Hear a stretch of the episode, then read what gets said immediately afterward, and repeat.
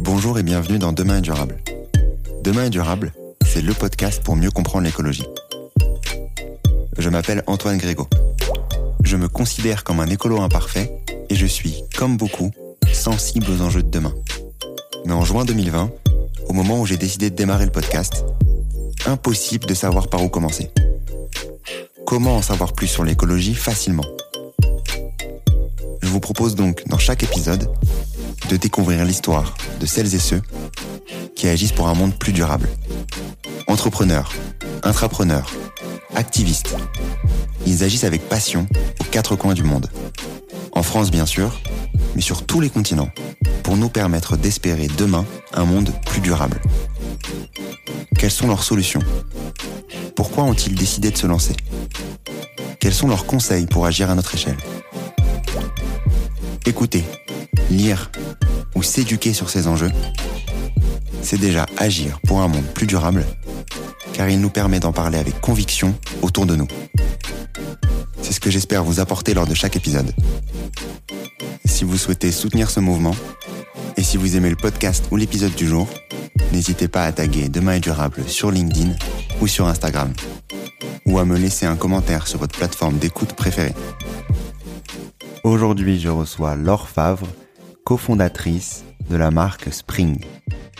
Donc une lessive en fait, c'est un produit que évidemment tout le monde connaît, mais c'est un produit qui est hyper complexe et qui, euh, selon les marques, euh, fait intervenir euh, une vingtaine, une trentaine de matières premières qu'un produit d'entretien, il est fait avec 90% d'eau. Mais 90% d'eau, il y a un bilan environnemental qui est, désastreux, quoi. C'est une aberration, en fait. Donc à ce moment-là, je commence à avoir tout ça, puis je me dis, euh, puis on parle beaucoup de perturbateurs endocriniens, de, ces, toutes ces matières qui peuvent avoir un impact sur ta santé et qu'on peut retrouver dans ces produits-là.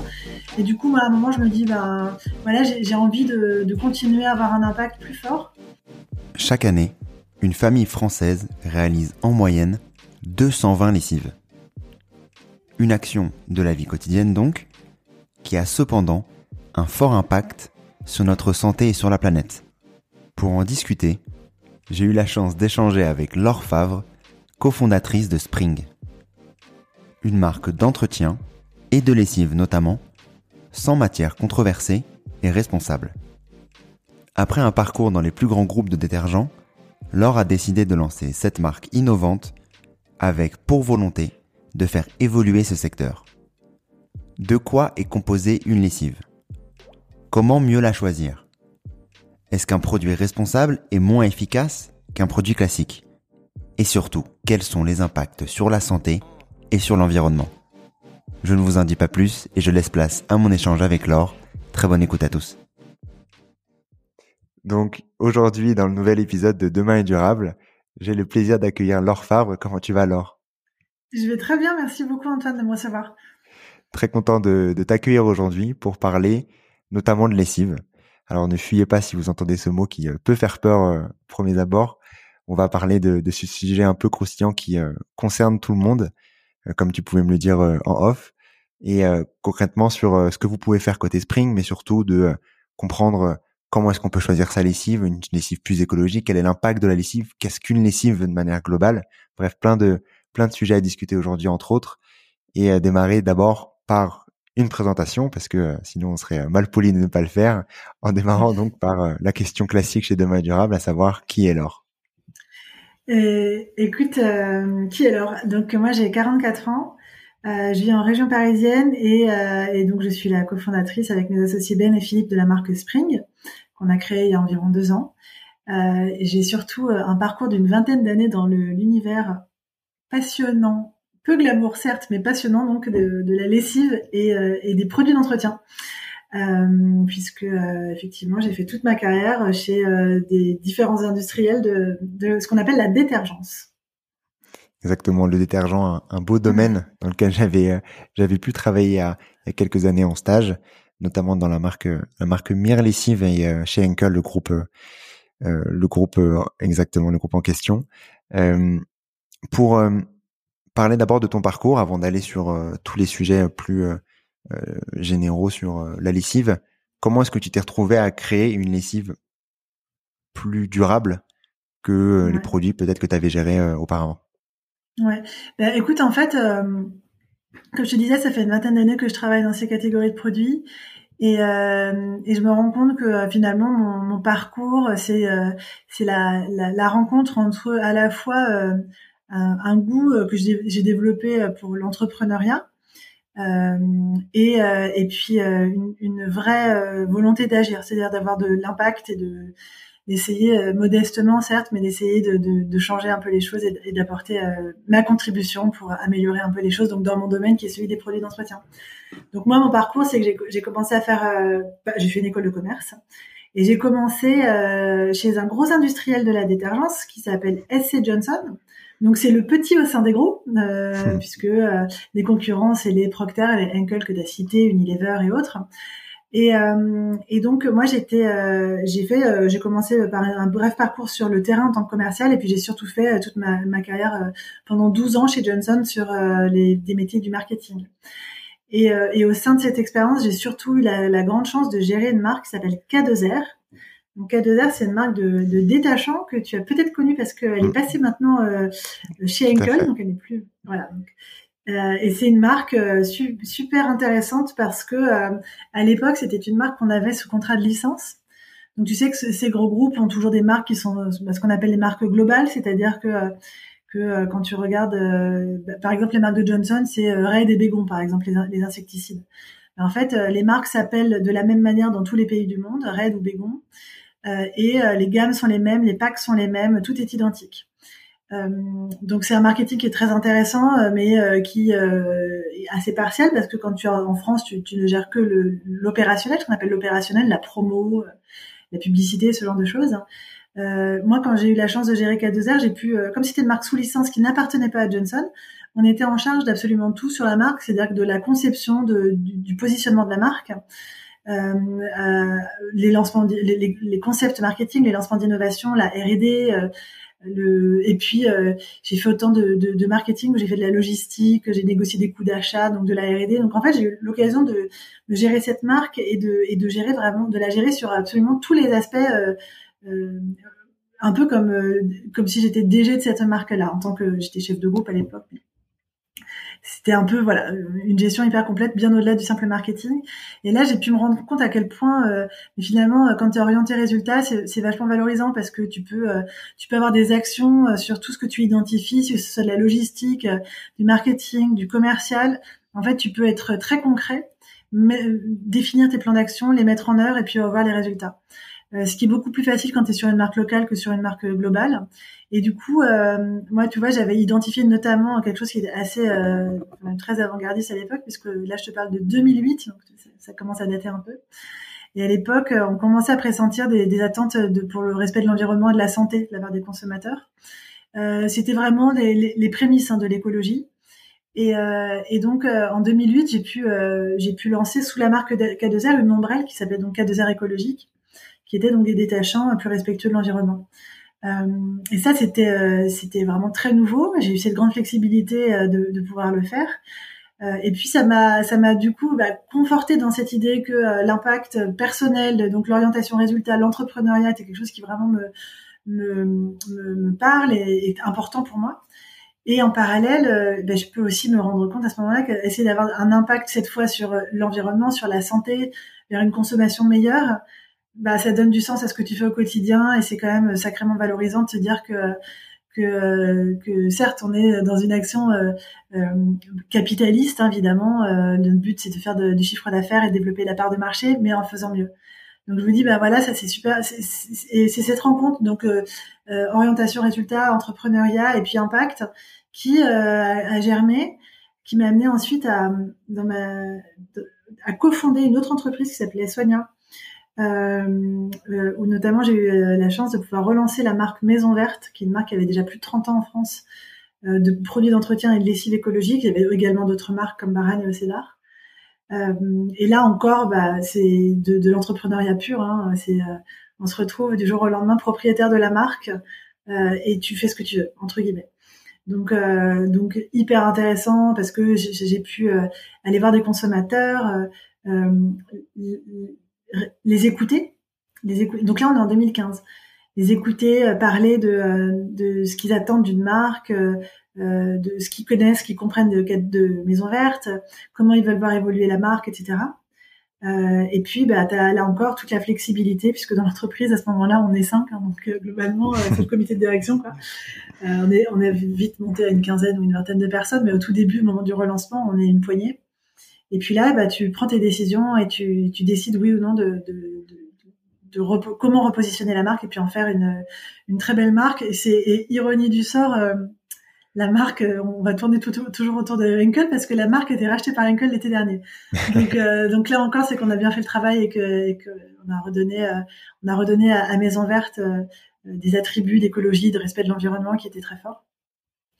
Mais dans toute cette expérience-là, donc tu vois, je suis toujours autour de l'entrepreneuriat hein, parce que là, on, était vraiment dans une dynamique hyper entrepreneuriale, mais euh, avec une forme de, de sécurité parce qu'on partait avec 25 millions d'euros de chiffre d'affaires, euh, des marques déjà établies, des produits qui existent, etc. Donc euh, tu, tu, pars avec une, une, une, base qui est déjà relativement stable. Mais dans ce contexte-là, je me dis que quand même bah, je suis un peu au cœur du système en fait, hein, puisque je suis à la fois au, euh, au, au, carrefour des, euh, des, industriels, de la R&D, des consommateurs, euh, des distributeurs, et puis j'entends des, des, consommateurs qui ont des attentes très claires pour une écologie plus forte, pour un respect de l'environnement et de la santé beaucoup plus fort que que ce que ce que disent les marques, et notamment. Et t'as vu cette évolution entre le entre 2008 où tu lances ah ouais. cette évolution entre les deux là, c'est à ce moment-là où tu vois ce cette croissance et après au fur et à mesure? Ah ouais, alors c'est dingue parce que c'était complètement dingue. En 2008, euh, les consommateurs te disent euh, que ce qu'ils veulent, c'est euh, faire un geste pour la planète. Et si ça coûte un peu plus cher et si c'est un peu moins efficace, bah ils sont prêts à faire ce choix, ce compromis parce que à ce moment-là, ce qu'ils veulent, c'est faire du bien à la planète.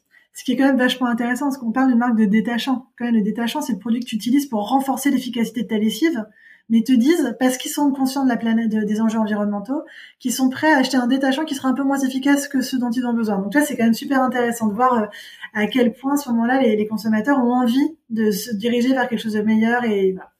Donc ça, c'est 2008.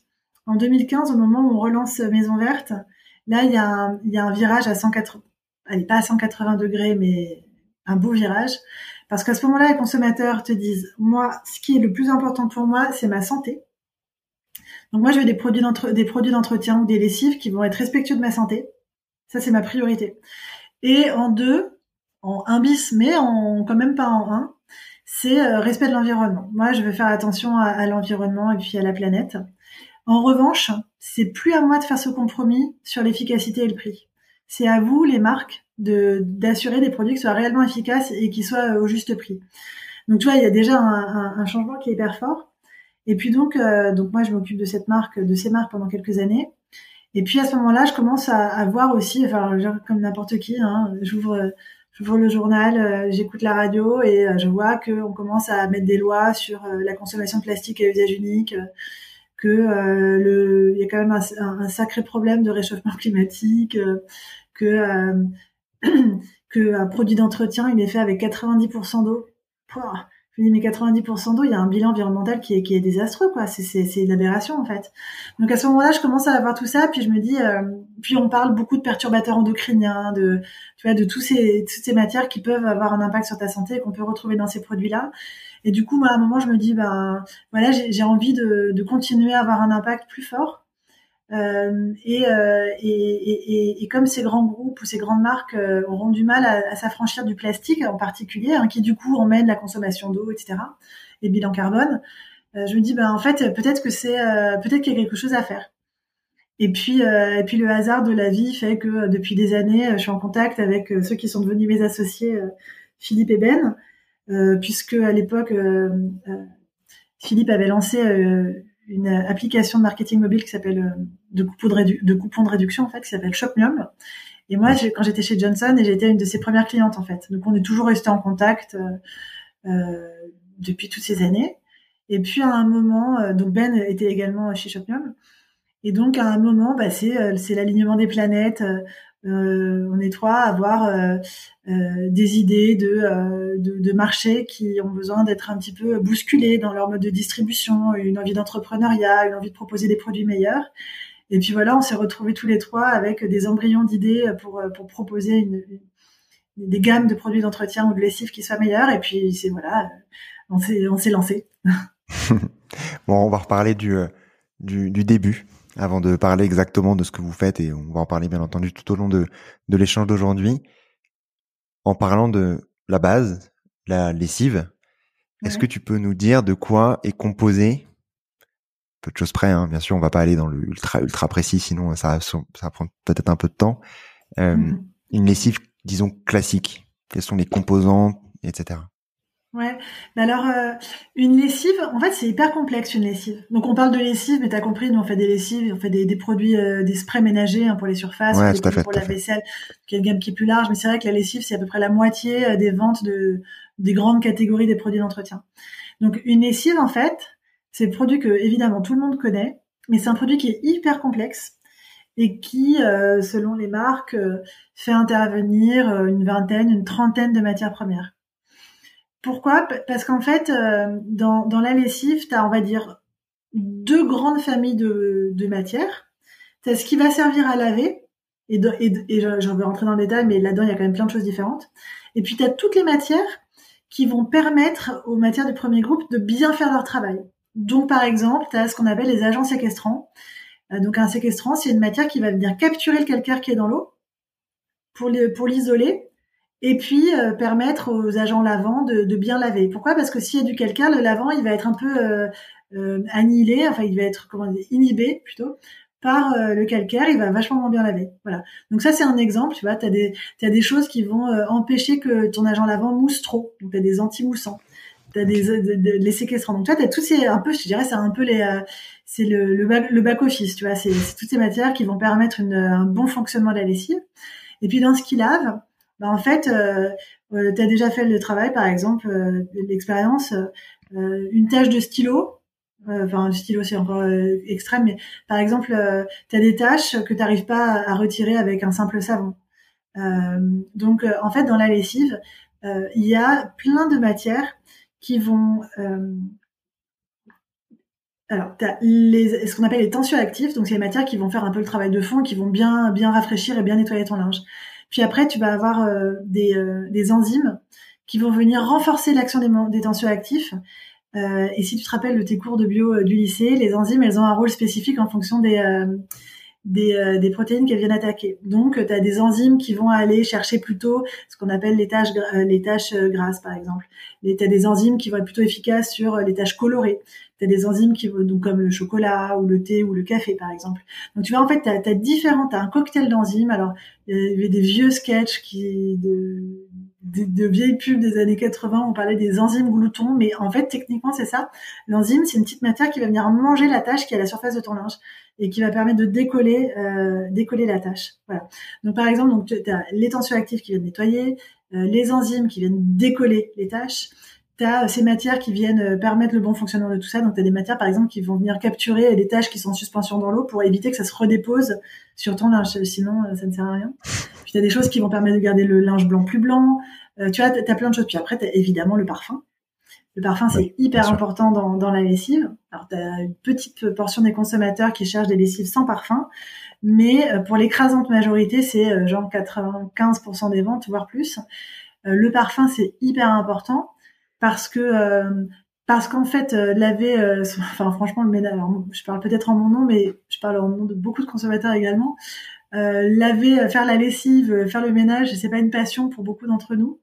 En revanche quand ça sent bon bah c'est un peu la preuve que c'est efficace et que ça, rend la tâche plus agréable. Donc par exemple quand tu ouvres ton lave-linge et que ça sent bon bah en fait tu dis que quand même un t-shirt qui sent bon quand tu le portes c'est quand même vachement plus agréable que que euh, quelque chose qui sent rien. Quoi. Donc euh, le parfum est hyper, agré euh, hyper important. Et, et on, on, en revient, on y reviendra certainement quand on parlera de ce qu'on fait en termes de développement et de formulation. Mais c'est ce qui est aussi très compliqué de faire des parfums super agréables, c'est sans matière controversée, donc sans matière mauvaise pour la santé. Et du coup, sur toutes ces toutes ces parties-là, donc on a euh, les tensioactifs, euh, les enzymes, etc., qui vont aller attaquer la tâche, et, etc. Et toutes les toute l'eau. Donc tu t'en parlais aussi euh, juste avant, on en reparlera dans la partie mmh. transport notamment, avec euh, ce que vous proposez aussi de votre côté. Ouais. Quand on voit toutes ces composantes, bien sûr, on sait, hein, quand on met de la lessive dans sa machine à laver, on sait que c'est euh, chimiques. Hein. Voilà, ça fait partie du, Ouais, bah sujet. Sinon, on laverait avec un propre savon et on passerait beaucoup de temps là-dedans. Quels sont les Tu parlais de santé avant, Mhm. de l'impact, de l'envie des, des consommateurs d'aller focaliser notamment sur la santé. Quel impact sur la santé on a avec les lessives euh, traditionnelles Alors, donc d'abord, effectivement, euh, c'est, euh, ce sont des matières chimiques, mais euh, en vrai, la chimie, c'est quand même euh, vachement intéressant parce que c'est ce qui te permet de sélectionner des matières justement parce que tu auras maîtrisé leur impact sur la santé et sur l'environnement. Donc, euh, donc ça, c'est pour, du coup, c'est, c'est vraiment pas un gros mot parce que justement, c'est beaucoup plus fin. Ça te permet d'aller, d'aller choisir les matières que tu maîtrises. Alors, les impacts, c'est quoi? En fait, il y a euh, plein de matières qui peuvent avoir des, des impacts euh, différents, mais si on regroupe un peu trois grandes familles d'impacts, tu as ce qu'on appelle les allergènes. Donc, euh, tu as certainement, euh, ou tu connais certainement des gens qui ont déjà eu euh, euh, des réactions allergiques, comme des plaques rouges, des irritations, des, tu as des gratouilles sur les mains, sur le corps. Ça, ça vient donc des matières allergènes qui sont le plus souvent euh, dans les parfums. Ça peut venir aussi de d'irritants. Euh, c'est des matières qu'on peut déti- alors tu vois pour, pour les personnes qui nous écoutent euh, si tu retournes une, euh, un produit de- d'entretien et que tu lis la composition de- sur l'étiquette tu vas peut-être voir des matières en, en IT CIT CMIT BIT enfin tous ces trucs qui, qui sont en acronyme avec un IT ou quand ils sont écrits en plein ça veut dire isothiazolinone ça c'est une famille de matières qui sont généralement des conservateurs et qui sont irritants pour la peau voilà donc tu as, cette première famille les allergènes les irritants euh, bah, donc comme on- leur nom l'indique, ceux-là ils sont, ils sont très clairs. Tu as une deuxième euh, famille de... Alors par exemple les allergènes, on a trouvé des lessives qui avaient jusqu'à 9 allergènes dans, le même, dans la même lessive. hein. Donc c'est- pas du tout neutre. Hein. Euh, tu as une autre famille de matières qui s'appelle les CMR, ça veut dire cancérigènes, mutagènes, reprotoxiques. Donc euh, concrètement, bah, cancérigène, c'est un dessin. Non, mutagène, euh, bah, mutagène, ça veut dire qu'il cause une mutation hein, des organes ou des, des app- de l'appareil reproducteur euh, et reprotoxique bah, qui nuit à la fertilité. Donc, euh, bah, il n'y a pas trop de mystère quand tu vois dans, dans nos entourages aujourd'hui euh, tous ces couples qui ont euh, du mal à, à- à pouvoir avoir des enfants. Quand tu regardes aujourd'hui cette problématique par rapport à il y a 40 ou 50 ans, euh, c'est vraiment pas du tout la même situation. Et ça, ça vient notamment de notre consommation et en l'occurrence euh, dans les produits d'entretien, on peut retrouver des CMR. Alors, en vrai, euh, en, en France, en Europe, on a des réglementations. hein, c'est quand même pas, c'est pas, c'est pas le Far West. Euh, Il y a des réglementations, euh, mais qui n'interdisent pas les allergènes. Et les CMR, en fait, ils sont bizarrement interdits dans une partie de la formule, donc dans ce qu'ils lavent en gros, Mm. mais ils sont pas forcément interdits dans les parfums. Non, ils ne sont même pas interdits dans les parfums. Moi, ça me laisse un peu perplexe. Je me dis, bah, c'est quand même bizarre, parce qu'à un moment, si on a considéré que c'était des matières dangereuses et qu'il fallait les interdire dans une partie du produit, pourquoi ne pas les interdire partout? Ça, ça me laisse vraiment euh, pensive. Et puis, pour finir, as, si on, tu vois, c'est encore dans ce, ces grandes familles de matières qui peuvent avoir un impact, tu as ce qu'on appelle les perturbateurs endocriniens. Alors là, on est encore même dans un autre euh, niveau, hein, c'est que les perturbateurs endocriniens, euh, ils ne sont même pas réglementés dans les produits d'entretien. Voilà. Ils sont pas réglementés, mais pour autant, tu as euh, des, organismes, dont euh, une association qui s'appelle euh, l'ECA, la European Chemical Agency, qui est en quelque sorte, c'est l'antichambre de la réglementation, c'est l'antichambre de l'Europe. Enfin, c'est une, association européenne hein, qui dépend de l'Europe. Et eux, ils vont, sont des scientifiques qui vont analyser toutes les matières premières qui peuvent exister sur le marché et qui déterminent si, oui ou non, on considère qu'elles ont un impact sur la santé et si elles sont considérées dangereuses pour euh, la, reproduction, euh, une toxicité humaine, c'est-à-dire que tu as des matières dont on sait qu'ils vont avoir un impact euh, délétère sur le foie, sur les reins, enfin sur des organes en particulier. Et donc ils vont déterminer, ils vont analyser toutes ces matières et euh, quand ils considèrent qu'une matière peut avoir un rôle, euh, un impact dangereux, euh, euh, ils, établissent en fait une liste de vigilance des matières candidates à réglementation. Euh, et c'est une liste qui est mise à disposition de l'Europe pour une éventuelle réglementation. Donc nous, ce qu'on fait, c'est qu'à partir du moment où c'est sur la liste de l'ECA, euh, on interdit. S'il y a des scientifiques qui ont analysé tout ça et qui se sont dit c'est dangereux, euh, on les suit et on dit d'accord. C'est logique, il n'y a pas trop de soucis, quoi. Ouais, c'est que ça devrait être un, un, peu vérifié. Tu disais de, tu parles d'interdiction et de réglementation, qui ouais. sont deux mots euh, qui qui semblent similaires mais qui sont bien différents. Ouais.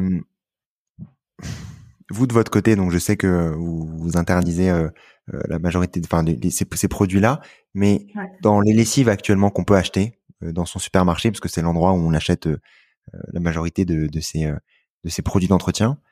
Mmh Comment est-ce qu'on fait pour repérer ces produits-là? T'en parlais déjà un peu avant, pour être sûr qu'il n'y en ait pas en fait. ben, très honnêtement, c'est ce qui est, c'est, c'est, ce qui est difficile. Alors, tu as quand même une chose que tu peux faire, c'est alors euh, plusieurs choses. Quand tu es dans ton supermarché, tu euh, retournes la bouteille et si tu vois des trucs qui s'appellent genre euh, limonène, eugénol, linalol, tous ces trucs-là, lilial, tu vois ces trucs, c'est, ce sont des allergènes et donc ils, ils, doivent être étiquetés. alors, tu as une liste euh, des donc les fameux allergènes. Si tu tapes euh, liste allergènes sur euh, n'importe quel moteur de recherche, tu vas la trouver tout de suite. Hein. Il y a 26 allergènes qui sont qui sont interdits. Donc ça, enfin qui sont réglementés. Donc ça, en fait, tu vas le tu vas le savoir directement. Donc ils sont pas interdits effectivement comme tu disais. Il y a une nuance. Interdit, bah, c'est interdit. Quoi. Réglementé, ça veut dire que tu peux en utiliser. En revanche, tu as l'obligation d'informer ton consommateur qu'il que ton produit contient des allergènes. Voilà. Euh, donc ça, c'est ces noms euh, en ol, en n, en al. Voilà. Euh, deuxième chose, tu as les, les conservateurs dont je t'ai parlé tout à l'heure, les, les dérivés d'isothiazolinone, IT. Donc ça peut être le CMIT, le CIT, le MIT, le BIT. Il y en a quelques-uns, mais enfin bon, au bout d'un moment, tu reconnais que ça le IT, quoi. Euh, et donc, pareil, c'est étiqueté sur ton étiquette. Donc déjà, si tu as repéré ces choses-là, c'est pas mal. C'est déjà un bon début. Et puis après, il bah, faut les documenter auprès des marques. En fait, il y a, un truc qui est un peu euh, qui est, quand même dommage en, Europe, c'est que la réglementation oblige les marques à étiqueter d'une certaine manière les produits. Et quand tu regardes la manière en question, bah, ça va être euh, des fourchettes et des grandes familles de matières. Donc, par exemple, tu vas avoir composition, deux points, contient plus de 15% d'agents de surface non ioniques. J'ai envie de dire, euh, super. qui sait ce que ça veut dire voilà. Sauf qu'en fait, le problème, c'est que c'est ce que nous impose la réglementation. Euh, donc, mon, mon, minimum vital, c'est de mettre ça. Et le truc, c'est qu'en fait, sur un pack, tu dois mettre 10 000 informations, ce que tu dois expliquer à ton consommateur, comment doser le produit, euh, comment bien l'utiliser. Tu as, as, un bloc réglementaire, enfin, tu dois mettre euh, ton adresse, ton numéro de téléphone. Et en fait, une fois que tu as rempli toutes tes obligations réglementaires, bah, il te reste plus de place en fait sur ton pack. Donc nous, ce qu'on fait, c'est qu'on donne les informations sur notre site internet. Euh, ou si tu, tu, vas sur le site, euh, donc le site c'est wespring.com, W-E-S-P-R-I-N-G.com. Euh, en, en, bas du site de la, de la page d'accueil, tu verras, il y a un onglet vers un, un, lien qui s'appelle Clean. Et là, on explique tout ce qu'on fait. Donc, les matières qu'on interdit, pourquoi on les interdit. Et on dit, ben, on se contente pas de dire, on interdit les CMR. On dit, voilà ce que c'est, et voilà pourquoi on les interdit, voilà pourquoi on les aime pas. Et puis, on donne aussi accès à nos formules. Alors, euh, dans les formules, évidemment, euh, on ne peut pas donner 100% de la connaissance sur nos formules parce que c'est quand même aussi notre, enfin, notre propriété intellectuelle et c'est on protège notre, notre voilà. Donc, ce qu'on donne pas, par exemple, c'est la fourchette. On ne dit pas euh, comme la, la, la, recette secrète des plus grands cuisiniers. Ils vous disent qu'ils mettent du beurre, et, du sucre et, et, de, je sais pas, de la betterave, mais ils vont pas dire quel poids de chaque matière. Donc nous, c'est pareil. En fait, on donne les matières, mais on donne pas les pourcentages mais un indice, c'est comme dans les produits euh, de, personnel, de, beauté ou d'hygiène personnelle, euh, les, ingrédients sont toujours rangés par ordre de concentration. Donc le premier ingrédient que tu vas avoir, c'est celui qui est le plus présent dans la formule et, ainsi de suite. Sur le, produit, si on n'a pas tous ces allergènes, euh, etc., est-ce que ça a un impact sur la qualité du produit dans le sens ou son efficacité plutôt? Bah alors, je, suis très contente que tu me poses la question parce que euh, ça, moi, j'ai, c'est pour moi, ça fait, comme je te disais, ça fait 20 ans que je travaille dans les produits d'entretien. Donc moi, j'ai été bercée à l'efficacité d'un produit d'entretien. Euh, et puis, à titre personnel, moi aussi, je fais la lessive, moi aussi, je lave ma vaisselle. Et franchement, euh, c'est pas quelque chose qui me passionne. J'ai envie que ça, marche bien, que ce soit efficace. Quoi. Donc, euh, il y a quelque chose sur lequel on ne transigera jamais. Enfin, on a Spring, on a plusieurs piliers. On a celui du respect de la santé, respect de l'environnement. On en parlera après. Et puis euh, le, le, troisième pilier, c'est de faire très bien ce qu'un produit d'entretien doit faire, c'est-à-dire il doit très bien laver, il doit sentir très bon et euh, il coûte euh, pas plus cher qu'un produit que tu achètes au supermarché. Sauf que nous, en plus, on est livré dans la boîte aux lettres. Euh, donc euh, l'efficacité, elle est au cœur de nos développements. on teste tous nos produits en labo et indépendants justement pour être bien impartial. et on ne lance pas un produit s'il ne matche pas les standards d'efficacité du marché. Ça, c'est ça, ça fait partie de, de, de, notre ADN. Hors de question de lancer un produit s'il n'est pas rentré dans cette case-là. C'est la première chose. Donc ça, c'est pour le levier de l'efficacité. Et puis pour ce qui est de, du parfum, alors euh, donc tu as compris que notre cahier des charges de formulation, euh, il interdit toutes ces matières là, les allergènes, les, les CMR et les, les, perturbateurs endocriniens notamment. Mm. Ça, franchement, ça nous facilite pas la tâche parce que euh, bah, manque de bol, c'est aussi ces matières-là qui font qu'un parfum sent super bon, super fort, super longtemps. Ok. Donc euh, donc pas de bol. Mais euh, en fait, encore une fois, j'ai pas envie de mettre dans les mains de mes consommateurs et dans mes mains un produit dont on sait que c'est un cancérigène. Je, voilà, j'ai pas envie de ça. Donc, en fait, on a la chance d'être accompagné par des maisons de parfums qui sont des partenaires en or parce que parce qu'en gros on leur donne un brief qui est de, de développer un parfum euh, qui sent super bon, euh, qui sent comme ci ou comme ça, euh, avec euh, toute cette liste de matières qu'on bannit. et donc en gros on, on, les prive de la moyenne, enfin de allez on va dire 25% 30% de de leur outil en fait. Mais en fait en revanche on revoit pas notre niveau d'exigence on dit ben voilà, moi je veux atteindre le même la même performance, c'est ce qu'on appelle l'hédonisme, la même sensorialité qu'une lessive que tout le monde peut acheter d'habitude dans son supermarché, mais en revanche euh, avec toutes ces matières en moins. Donc franchement, c'est pas facile. Euh, il faut avoir des bons partenaires. Euh, à la fois euh, parce qu'ils comprennent ces enjeux-là, parce qu'ils sont, ils ont envie de prendre le, le, défi en fait, en quelque sorte, de relever le challenge, et puis aussi parce qu'ils ont la compétence. Euh, et, euh, et, et, la patience parce que tu vois là on vient de lancer un nouveau parfum. Donc aujourd'hui on a trois parfums de lessive et une lessive sans parfum. Et notre toute dernière lessive que j'ai lancée là qui s'appelle Air Frais euh, c'est une lessive euh, alors souvent dans les produits d'entretien on parle de, des parfums en termes de couleur parce que tout de suite ça évoque quelque chose au consommateur. Donc en fait c'est une lessive bleue.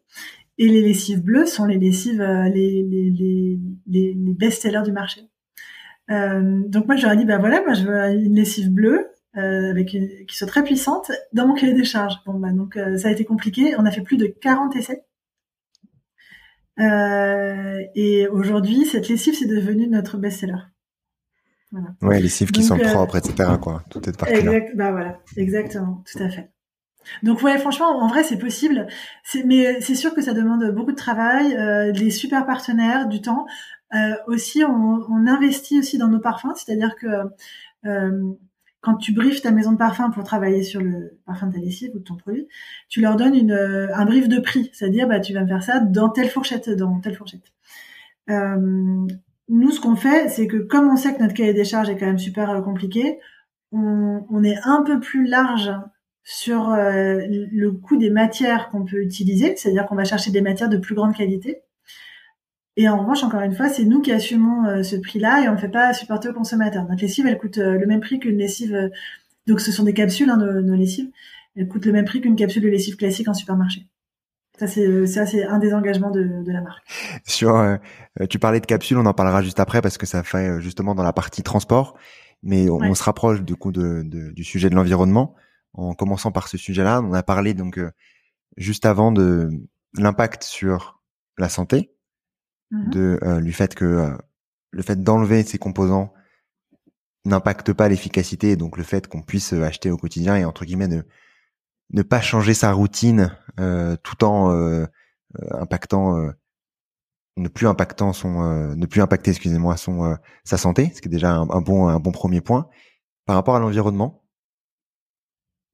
ouais. quel impact ont ces composantes, pas celles que vous utilisez du coup, parce que vous ne l'utilisez pas, ces composantes sur l'environnement Est-ce que c'est celle-là qu'on impacte Est-ce que c'est d'autres?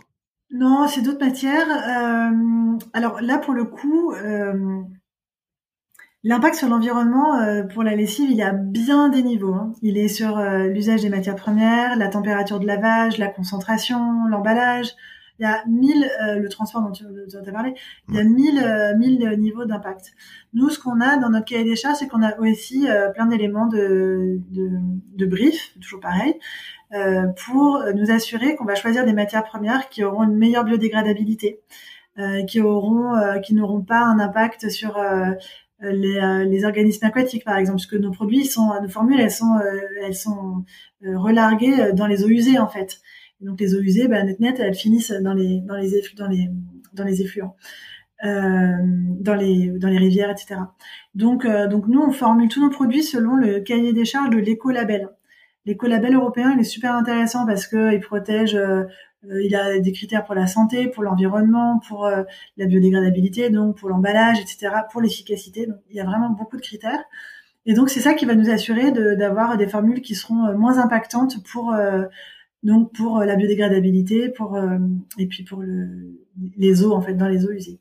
Mais encore une fois, le gros de l'impact, euh, il est euh, aussi sur euh, le fait que nos formules soient efficaces à froid, parce que là, on rentre dans les dans les notions de bilan carbone. Mais là, alors là, c'est quand même c'est quand même assez majeur parce que en fait, le la lessive en fait, euh, t'as une grosse moitié de l'impact carbone de l'usage hein, de la lessive qui est lié à la température de lavage. Et en France, en fait, euh, la température de lavage moyenne, c'est 40 degrés. Parce que tu as une espèce d'inconscient du consommateur de euh, il faut plus je lave chaud, plus c'est efficace. Nous, en fait, ce qu'on fait, c'est qu'on développe une formule dont on va être sûr qu'elle, enfin, qui est développée, qui est conçue pour être efficace à basse température. Ça veut dire qu'on va choisir des matières premières qui ont moins besoin d'être activées par la chaleur pour être performantes, pour que notre lessive soit efficace dès 30 degrés.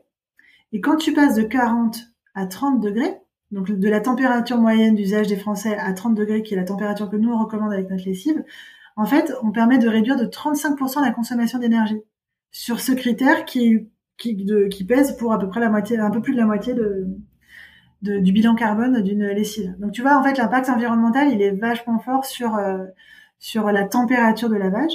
Et puis l'autre moitié, la petite moitié du bilan carbone, c'est tout ce qui est lié euh, à l'emballage et au transport puisque euh, aujourd'hui, euh, je te disais tout à l'heure, un produit d'entretien, il est fait avec euh, entre 70, entre 75 et 90% d'eau. et du coup, bah, c'est des formules liquides, donc forcément, elles sont commercialisées dans des flacons en plastique. et bah, évidemment, une fois que tu as fini d'utiliser ton, ton bidon, tu le jettes. Donc bidon qui a été transporté pour transporter 90% d'eau dans un bidon en plastique que tu jettes quand tu as fini, puis tu rachètes exactement le même et il rebelote. Bon, là, quand même, euh, il y, a, y, a, une aberration qui est assez évidente. Le bilan environnemental, du coup, est super, euh, super mauvais. Et, euh, et c'est tout le travail qu'on a fait sur Spring de développer une lessive. Alors, on a choisi le format capsule. Donc, capsule, tu sais, c'est les petites doses là. on a choisi la capsule parce que ça répond déjà à un premier problème, qui est qu'en France, la dose moyenne euh, la dose qu'on recommande pour un lavage, quand c'est une lessive liquide, c'est 50 millilitres par dose, par lavage, par machine. Parce que si tu regardes une lessive, euh, un d'autres pack, c'est ce qu'ils vont te dire. Mais l'ADEME a démontré que les consommateurs français utilisent en moyenne 115 millilitres. Mais je veux dire, moi, la première, hein, quand je mets de mon produit pour le sol dans mon seau, je fais ce que me dit la marque, hein, je mets un bouchon, et puis en fait, je rajoute une petite euh, goutte supplémentaire parce que j'ai toujours l'impression que ça va laver mieux. Mais pas, du tout, en fait, c'est contre-productif parce que tu vas utiliser plus d'eau pour rincer, ça va coller. Enfin, dans ton lave-linge, c'est pareil, en fait. Donc, euh, ce qu'on voit, c'est que les consommateurs, ils ont tendance en moyenne à utiliser plus du double de la dose recommandée. Donc, dans un flacon, 90% euh, d'eau et un flacon plastique. Tu vois quand même que de manière assez évidente, il y a un truc qui va pas. Donc nous, on a choisi la dose parce que c'est un format qui est sans eau, donc ultra concentré. Tu vois, je vous disais, je te disais la, dose moyenne c'est en 50 millilitres. Nous, notre dose elle est en 14 millilitres pour la même efficacité. Hein, encore une fois, on teste tous nos produits en labo et l'idée c'est de faire euh, au moins aussi efficace qu'un produit normal, un produit standard. Euh, et donc, euh, et puis l'autre intérêt de la dose, c'est que ça permet au consommateur de bien comprendre que cette dose suffit pour sa machine, pas la peine d'en mettre plus. Donc tu as un côté hyper pratique, un côté euh, beaucoup plus euh, raisonnable en fait économiquement, enfin tu vois écologiquement, parce que on, ne surconsomme pas de produits, donc on met moins de matière dans les effluents, etc. Donc tu vois pour plein de raisons c'est vertueux. Et puis euh, l'autre chose pour nous, ça nous permettait aussi de donc notre lessive elle est vendue en fait dans une boîte qui est en carton. Mmh. puisque on peut, du coup, en ayant cette dose, on peut s'affranchir du plastique. Ça, c'était hyper important pour nous puisque évidemment le plastique, je te refais pas un dessin, euh, en France, tu as euh, seulement 21% du plastique qui est réellement recyclé. Alors, les, les, souvent on fait euh, la confusion entre recyclé et recyclable. Donc, euh, toi, tu connais par cœur le sujet. Je suis sûre que tes auditeurs sont très avertis, mais c'est vrai que moi, je me rends compte que souvent, euh, les consommateurs n'ont pas bien compris euh, la différence. Et puis, c'est normal parce que tu as des, des, des, marques ou des gens qui entretiennent un peu un écran de fumée, quoi. Donc, en gros, le plastique, pour faire simple, il est quasiment toujours recyclable, bleu. Mm. La question, c'est est-ce qu'il va être réellement recyclé? Recyclé, c'est-à-dire est-ce qu'il aura été trié par euh, le, consommateur chez lui? La plupart du temps, oui, mais enfin tout le monde n'a pas un bac de tri dans sa cour d'immeuble, euh, tout le monde n'est pas en mesure de trier. Et puis, est-ce que après le plastique, quand il va arriver sur la, au centre de tri, est-ce qu'il va être réellement trié? Est-ce qu'il n'est pas souillé? Est-ce qu'il y a une étiquette qui est compatible avec le tri, etc. Est-ce que le bouchon est compatible? Net net, ça fait qu'en France, t'as que t'as que un cinquième du plastique qui est réellement recyclé. Donc ça, moi je me dis, bah en fait, c'est quand même dommage de, continuer à alimenter ce système alors qu'on peut trouver des solutions. Donc c'est pour ça qu'on a choisi la dose. C'est la deuxième raison après la, surconsommation, la, maîtrise de la consommation, c'est que ça nous permettait d'aller trouver euh, un conditionnement qui permettait de s'affranchir du plastique. Donc on a notre boîte qui est en qui est en, en, en craft. Euh, et cette boîte, elle est hyper compactée les produits sont mis un par un euh, dedans. Donc en fait, il y a comme un petit tiroir à l'intérieur euh, qui permet de super bien ranger les produits. Et du coup, il n'y a pas de place vide. On a tous eu l'expérience d'acheter un produit euh, qui, est, qui est fabriqué sur une ligne de production. Les produits sont généralement jetés dans une boîte et il y a 50% de vide. Tu achètes du chocolat en poudre, tu as un, bon tiers de vide dans la boîte. Mmh. Ça, c'est parce que techniquement, bah, quand la machine remplit la boîte, ça fait comme du rebond, il faut prévoir du vide. Donc, en fait, on peut pas, entre guillemets, vraiment en vouloir aux marques de faire ça, parce qu'en fait, c'est un, un, besoin industriel. Mais en fait, la question, c'est, bah, trouvons un autre type de conditionnement qui nous permet de nous affranchir de ce besoin-là. Donc nous, c'est l'idée qu'on a eue avec ces boîtes en carton. On range les produits bien un par un. Les produits, il n'y a pas de place perdue, c'est exactement la taille des produits. Donc en fait, la boîte, pour, se, pour permettre de, de, de, se projeter, elle fait à peu près la taille d'une BD, 2 cm et demi d'épaisseur. Et euh, elle, du coup, elle est designée pour rentrer directement dans la boîte aux lettres. Voilà. Une BD qui, euh, qui sent bon, en tout cas. c'est une BD qui sent bon. Et, euh, et effectivement, et du coup, bah, c'est la première, euh, ce qu'on a fait là, c'est la, finalement, c'était une première mondiale. Hein. Euh, c'est une lessive liquide en capsule qui est commercialisée dans une boîte 100% sans plastique. Alors, en toute transparence, il nous reste un tout petit morceau de plastique dans notre produit, c'est le, le film de la capsule. Hein. ouais, j'allais t'en parler justement, je voulais en savoir plus. Ouais, mais c'est ça. En fait, ce film, c'est le dernier petit morceau de plastique qui reste. Alors, il reste quand même. Euh, c'est une matière qui est 100% hydrosoluble, c'est biodégradable.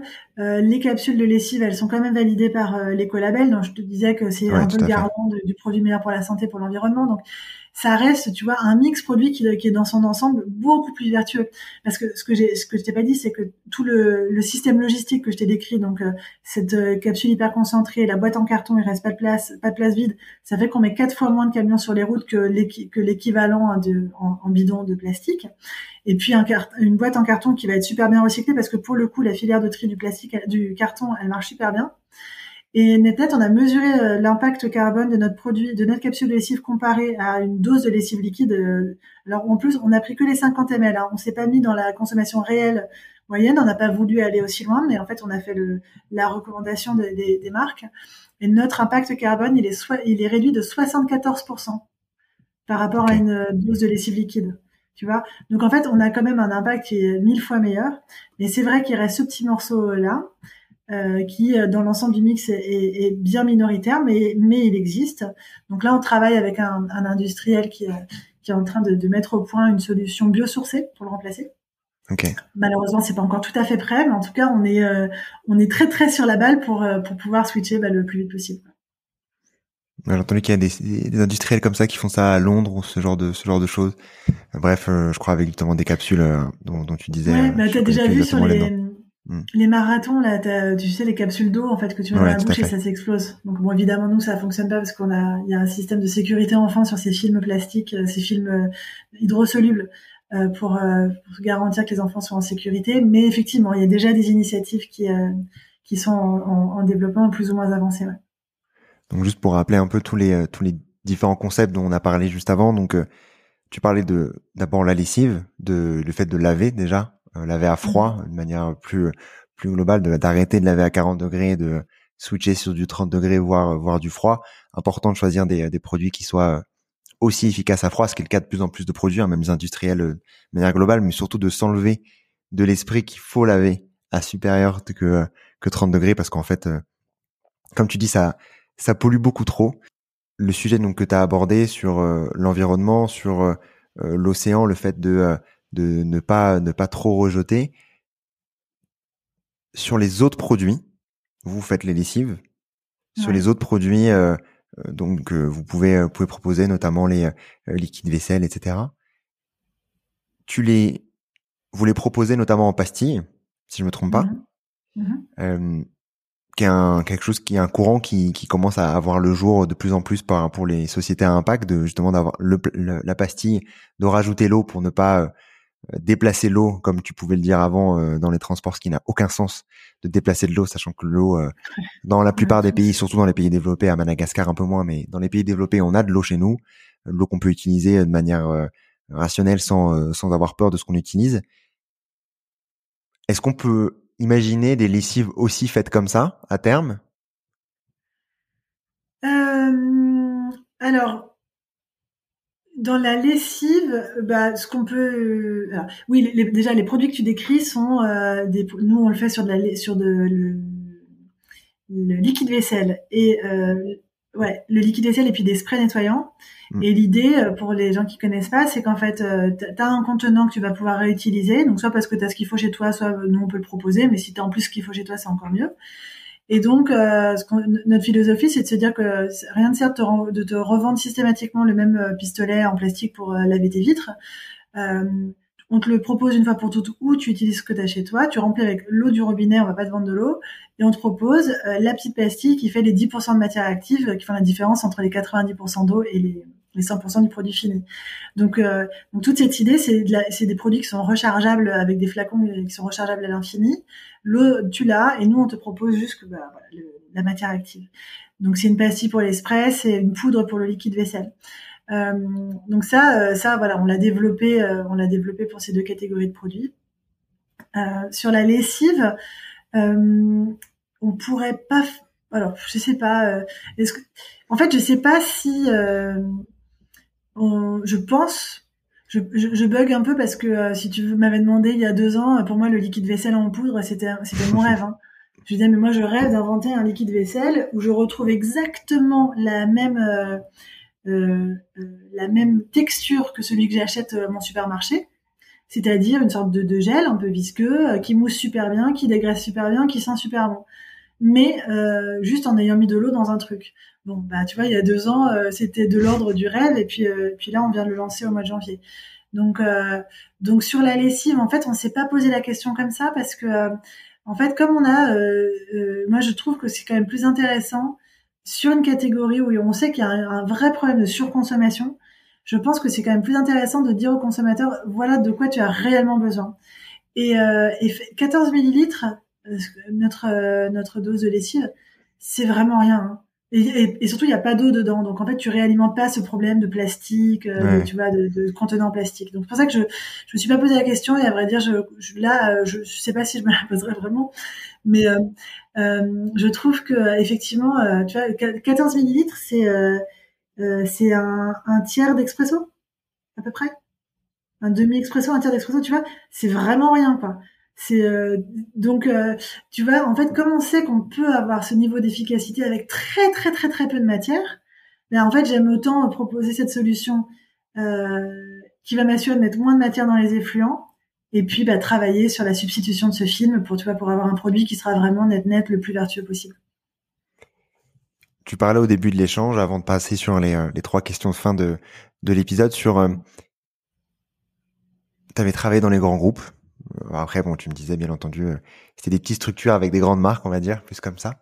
Euh, comment est-ce qu'on peut imaginer cette évolution des groupes, des, euh, des groupes tel Uncle, etc. Je suis plus encore en contact avec les personnes qui travaillent là-bas. La majorité sont parties vu que ça fait quelques années. Mais comment est-ce qu'on peut imaginer cette évolution-là de, ce, de cet univers de lessive qui a peu évolué? Mais écoute, euh, moi je trouve que c'est un, environnement qui est. Euh, les, gros groupes regardent beaucoup les startups pour deux raisons. Alors, je le vois parce que avec ces 20 ans d'expérience, euh, j'ai un, un, bon réseau de personnes qui sont pas forcément que dans la détergence, hein, mais dans d'autres catégories de l'alimentaire par exemple, les boissons, des personnes qui sont dans des grands groupes et qui observent beaucoup chacun dans leur secteur ce que font les startups. Parce qu'en fait, nous, on a cette agilité que euh, les grands groupes euh, n'ont pas parce que ils sont des dizaines de milliers, parce qu'il y a des process, il y a des process de prise de décision qui sont qui sont extrêmement longs. Bon, bah nous, euh, voilà, on est 15, on est 16, euh, les trois fondateurs, on est dans le même bureau, tout le monde est dans le même bureau, ça va très très vite. Et ça, c'est la chance de la, des startups, c'est que la prise de décision, quand je dis qu'elle peut être instantanée, c'est bien évident, elle peut être, elle peut être instantanée. Euh, et donc, euh, donc les, grands groupes souvent regardent les startups pour cette raison-là, euh, et aussi parce que parce qu'en fait, bah, quand t'es plus petit, t'es plus malin. quand t'as moins de moyens, t'es plus débrouillard. Et, et, en fait, il n'y a pas de mystère. Hein. Si on a réussi à faire une lessive dans un emballage sans plastique, ou si on a réussi à faire des produits rechargeables, et bien évidemment que les très gros auraient pu le faire. C'est très évident. Sauf que ça vient potentiellement à l'encontre de euh, d'une réalité qui est qu'ils sont pas dans le même circuit de distribution, notamment, et que quand tu es en grande distribution, tu as une guerre de la visibilité une chasse, euh, tu vois, un objectif qui est d'avoir le plus de visibilité possible. Et en fait, autant c'est possible, euh, nous, on vend d'abord des photos sur un site internet. et que le produit soit tout petit ou très, enfin, en l'occurrence, nos produits sont toujours tout petits parce qu'en fait, notre objectif, c'est de passer par la boîte aux lettres et d'avoir le moins d'emballage possible, donc et, de, maîtriser notre bilan carbone. Donc, ça, ça milite pour avoir des produits hyper compactés. Mais c'est vrai que, euh, que euh, effectivement, euh, nous, on s'est permis de faire des choses qui sont moins dans l'ADN de ces grands groupes, parce que plus d'inertie, parce qu'un process de, prise de décision plus long, parce que ce sont des grands groupes qui sont pas taillés pour ça. Aujourd'hui, ces grands groupes, ils ont des lignes de production qui leur appartiennent et qui ont été designées autour de, des bidons de plastique, quoi. Donc, une ligne de production, c'est des dizaines de millions d'euros d'investissement. Bon, bah pour pour s'en affranchir du jour au lendemain, faut c'est quand même assez c'est assez, euh, pardon pour le terme, mais c'est assez couillu comme décision. donc, euh, donc euh, oui, c'est encore une fois, si nous on peut le faire, c'est évident qu'ils peuvent le faire. et je pense que, je pense qu'en fait, il s'inspire. Je, mon petit doigt m'a dit à plusieurs reprises que que effectivement les, les startups pouvaient être prises comme modèle pour aussi essayer de stimuler l'innovation au sein de ces grands groupes. Donc, euh, donc voilà, je pense que c'est un cercle, un cercle vertueux euh, que d'avoir de, euh, des, des, des, nouveaux produits comme on le fait, des nouveaux modes de distribution, des nouveaux concepts qui, comme ils n'ont pas leurs yeux dans, les yeux dans leur poche, seront certainement des bonnes sources d'inspiration. on l'espère en tout cas. Hein. L'objectif, bien entendu, c'est que vous puissiez marcher, mais surtout que l'impact au global vous puissiez euh, aller euh, montrer l'exemple sur euh, sur ces parties-là et permettre de réduire la consommation sur les caps, ah bah, réduire. C'est la, voilà. c'est la plus grande preuve de succès. Hein. Quand on est pris en exemple par des très gros groupes, ça veut dire que, que l'idée est bonne et qu'il y, a, y a vraiment quelque chose à faire. Donc donc oui. Et puis encore une fois, la lessive, c'est un marché qui coûte, qui concerne tous les Français. Euh, les produits d'entretien, incluant la lessive, c'est plus de 3 milliards d'euros. Il y a de la place pour euh, quand même beaucoup, beaucoup, beaucoup de marques. Je voulais terminer par les par les trois questions de fin lors de, du podcast Demain est durable. En commençant par euh, la première question, est-ce que tu aurais un contenu à partager qui t'a marqué récemment? Écoute, j'ai eu l'occasion de faire à deux reprises. Alors moi, c'est une formation dont je vais te parler qui s'appelle la fresque du climat. Euh, qui euh, et donc en, gros c'est un outil qui permet de t'éveiller euh, au, à la question du changement climatique en fait et de, de partir sur et ça vient de c'est l'ensemble de la chaîne hein, c'est d'où le nom la fresque du climat c'est qu'en fait tu fais une espèce de chronologie de la de la cause à la conséquence alors c'est hyper éclairant franchement c'est un peu flippant aussi mais je sais que c'est une formation qui se fait de plus en plus dans les, dans les boîtes à impact, dans les écoles aussi, les, étudiants, euh, ils sont de plus en plus euh, exposés. Et en vrai, je pense que c'est quelque chose qui devrait euh, être systématisé parce que c'est un, un wake-up call qui est assez, assez fort. Je confirme, c'est l'un de mes l'un de mes déclics quand j'en ai fait un il y a il y a trois quatre ans maintenant, trois ans. Ouais, et ça fait partie de mes déclics justement d'avoir fait cette fresque et de me rendre compte de, l'impact au global et de toute cette toute cette chaîne de valeur. Je mettrai le lien de de, la fresque du climat. Il y en a en ligne et également euh, près de chez vous. Euh, et c'est euh, je crois que c'est 10 euros maintenant. Avant c'était gratuit, c'est 10 euros. Et vous pouvez également devenir animateur si vous avez déjà fait une fresque. Donc n'hésitez pas à vous former là-dessus. Est-ce que tu as également une action à nous partager pour aller dans le bon sens?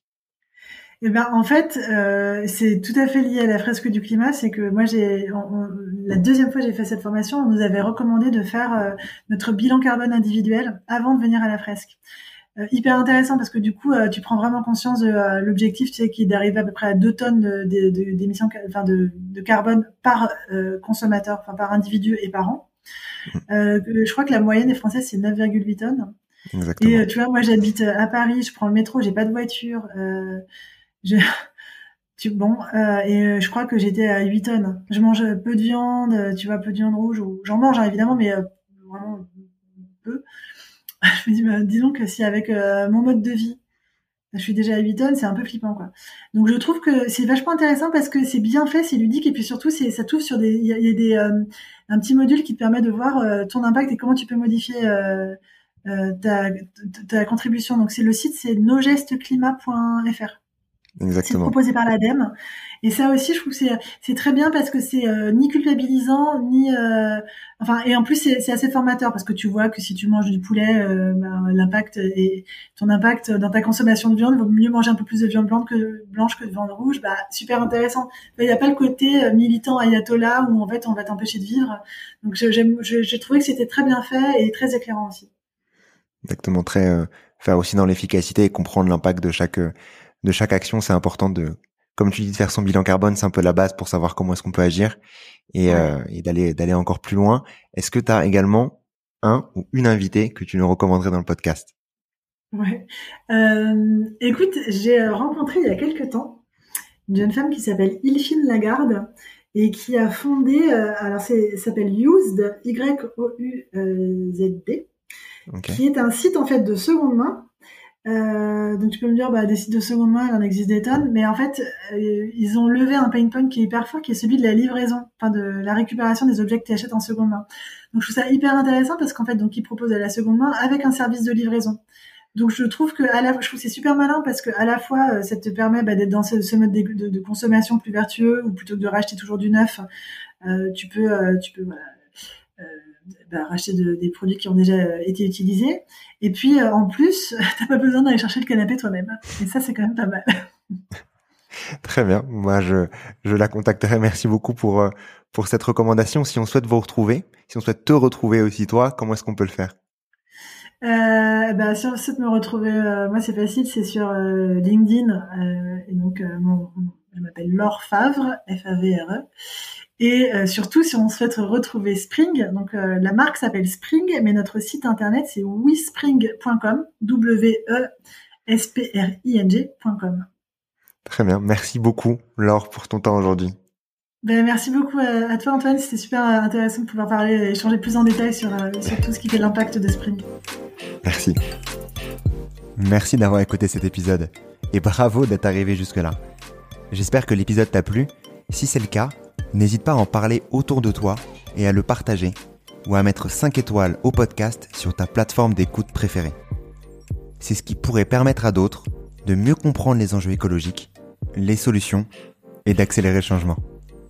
À la semaine prochaine.